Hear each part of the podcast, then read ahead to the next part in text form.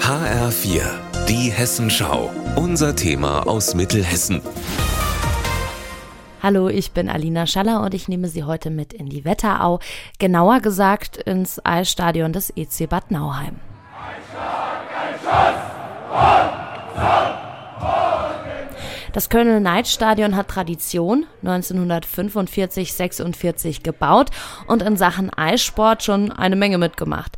Zuletzt den Kampf der Roten Teufel um den Meistertitel in der zweiten deutschen Eishockeyliga. Knapp verfehlt, ein Aufstieg wäre mit diesem Stadion ohnehin nicht drin gewesen. Es erfüllt die Auflagen für die DEL 1 nicht. Auch für die zweite Liga wird es langsam eng, erklärt Geschäftsführer des EC Andreas Ortwein. Das heißt, die Richtlinien, die innerhalb der DL2 erlassen werden, werden ja auch nach oben geschraubt. Ein neues muss her, das steht fest.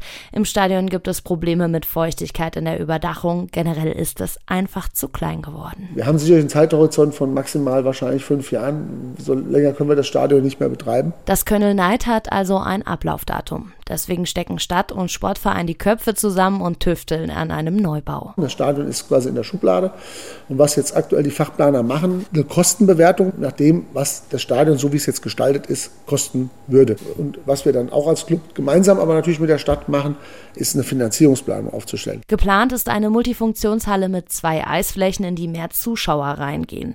Barrierefrei und auch für Veranstaltungen außerhalb des Eissportes nutzbar. Außerdem angeschlossen ein Parkhaus.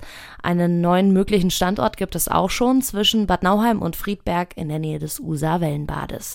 Ein großes Projekt mit Kosten, die überschaubar bleiben müssen, sagt Bürgermeister von Bad Nauheim Klaus Kress. Es gibt eine rote Linie, der städtische Haushalt, den werden wir nicht crashen, den werden wir so stabil halten wie bisher und Steuererhöhungen sind auch nicht angedacht. Also das muss mit den Finanzen, die uns zur Verfügung stehen, passen. Äh, dann kann es erfolgreich sein. Deshalb werben wir auch sehr intensiv um Investoren. Neben den Investoren soll das Projekt von Stadt, EC und durch Förderung auf Bundes- und Landesebene getragen werden. Laut Andreas Ortwein könnten die Kosten grob geschätzt bei um die 50 Millionen Euro liegen. Bis Ende des Jahres soll es einen Aufstellungsbeschluss geben und die Finanzierung geklärt werden. Es ist möglich, dazu müssen aber halt alle an einem Strang ziehen.